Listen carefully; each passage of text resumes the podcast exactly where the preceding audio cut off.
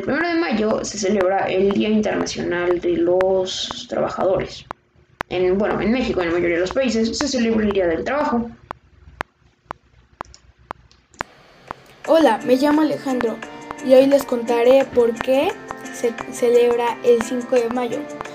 El 5 de mayo, la fecha de la conmemoración de la Batalla de Puebla, marca la primera vez que el ejército mexicano se enfrentó al ejército francés, saliendo así victorioso.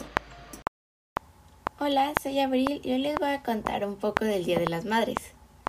El Día de las Madres es una festividad que se celebra en honor a las madres. El día puede depender del país de donde vivas. Ahorita les voy a contar una breve historia de cómo empezó el Día de las Madres.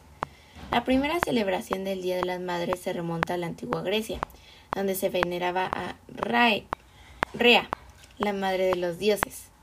Posteriormente los romanos recibieron esta celebración de Hilaria, de los griegos.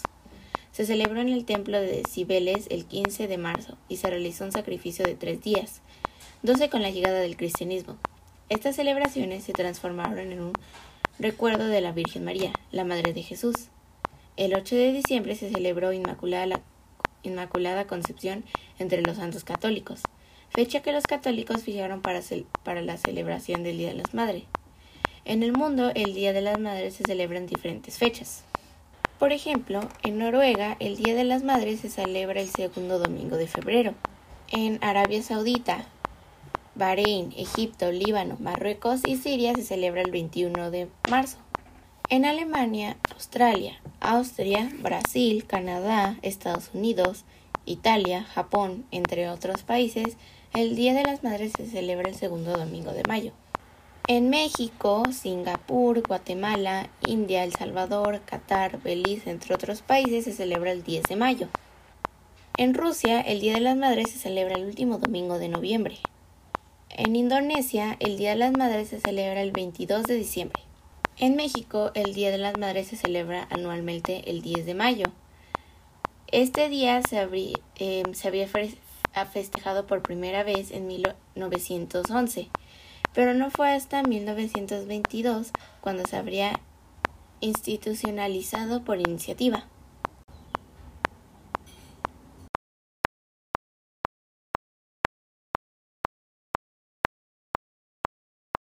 ¿Sabías que el 23 de mayo se celebra el Día del Estudiante en México? en conmemoración al movimiento estudiantil de 1929 a la Universidad Nacional adquirir autonomía. En 1929, la ley constitutiva señalaba al ministro de Instrucción Pública como jefe de la universidad.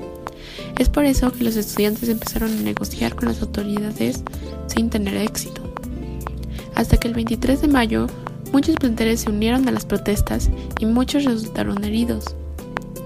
Tras las manifestaciones, el presidente Emilio Portés ordenó la retirada de los policías que estaban en la universidad y le prometió a los estudiantes su autonomía. Y el 10 de julio la ley orgánica fue promulgada. Y esta Universidad Nacional se convirtió en la Universidad Nacional Autónoma de México, o sea, la UNAM. Hola y bienvenidos a otro segmento de música de este mes de mayo. Este segmento es especial ya que es un top 10 de las canciones virales de TikTok. En primer lugar tenemos a Montero de Lil Xmas.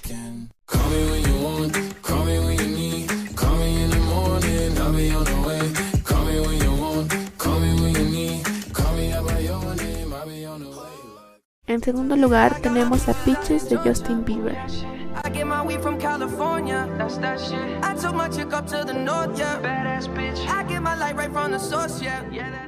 En tercer lugar tenemos a Save Your Tears de The Weeknd.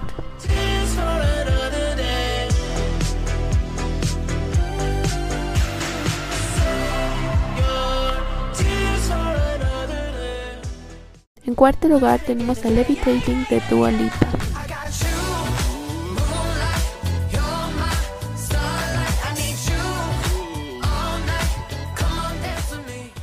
En quinto lugar tenemos a Kiss Me More de Doja Cat.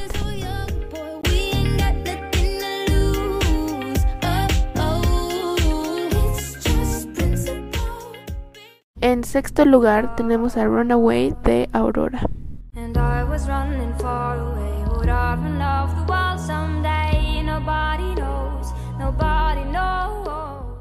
En séptimo lugar tenemos a Astronaut in the Ocean, The Masked Wolf. When your brain goes numb, you can call that mental freeze. When these people talk too much, put that shit in slow motion, yeah. En octavo lugar tenemos a Hope de Faith Evans.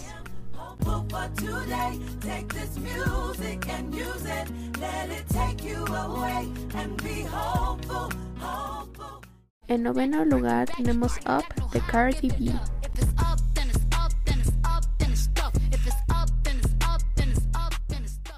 como último, como de costumbre, tenemos a Defenseless de Louis Tomlinson.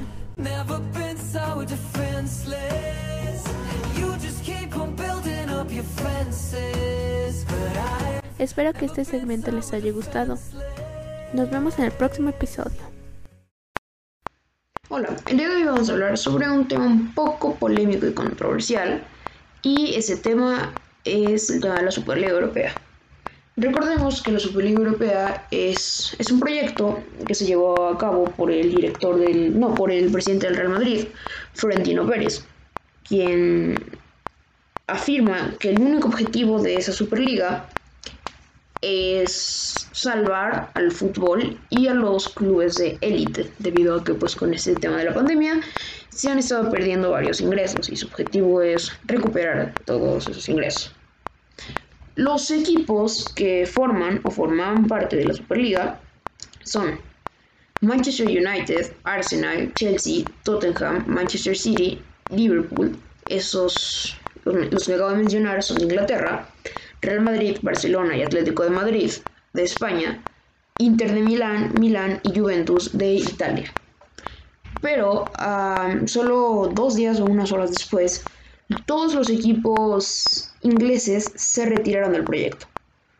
Por lo cual dejaron por ahora solo al Real Madrid, Barcelona, Atlético de Madrid, Inter de Milán, Milán y Juventus. Bien, ¿Cómo va a ser el formato si es que se llega a concretar la Superliga? Bien, participarán 20 clubes, los 15 clubes fundadores, que ahora son, bueno, ahora menos, y otros 5 equipos adicionales que se clasificarán anualmente sobre la base de rendimiento de la temporada anterior.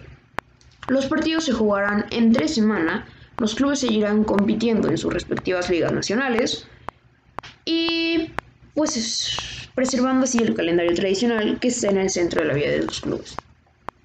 La temporada comenzaría en agosto, con la participación de los clubes en dos grupos de 10 que jugarán partidos de ida y vuelta. Los tres primeros de cada grupo se clasificarán automáticamente para los cuartos de final.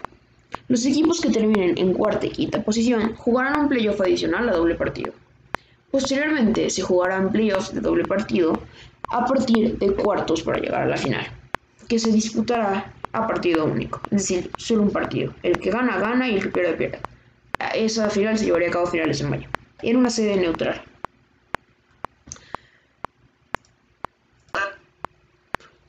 Bien, ahora, a las ligas principales de Europa y a la Champions incluso, o sea, la UEFA es la que está a cargo, la que está a cargo de la Champions, no les gustó esta, esta iniciativa de la Superliga y amenazaron a los clubes, o sea, a los jugadores, con que, a los jugadores los clubes, con que si formaban parte de la Superliga, se les quitaría el derecho de jugar con su selección nacional, de jugar en las ligas principales, o sea, el Barcelona no jugaría en la Liga Española, solo simplemente jugaría en la Superliga.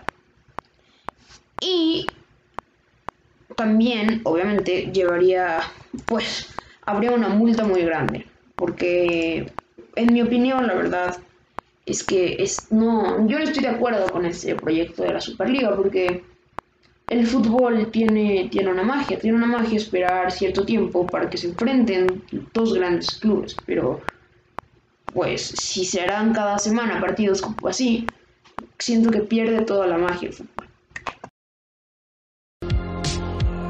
Gracias por escucharnos. Esperamos que lo hayas disfrutado. Te esperamos el próximo mes en nuestro nuevo episodio. Hasta pronto.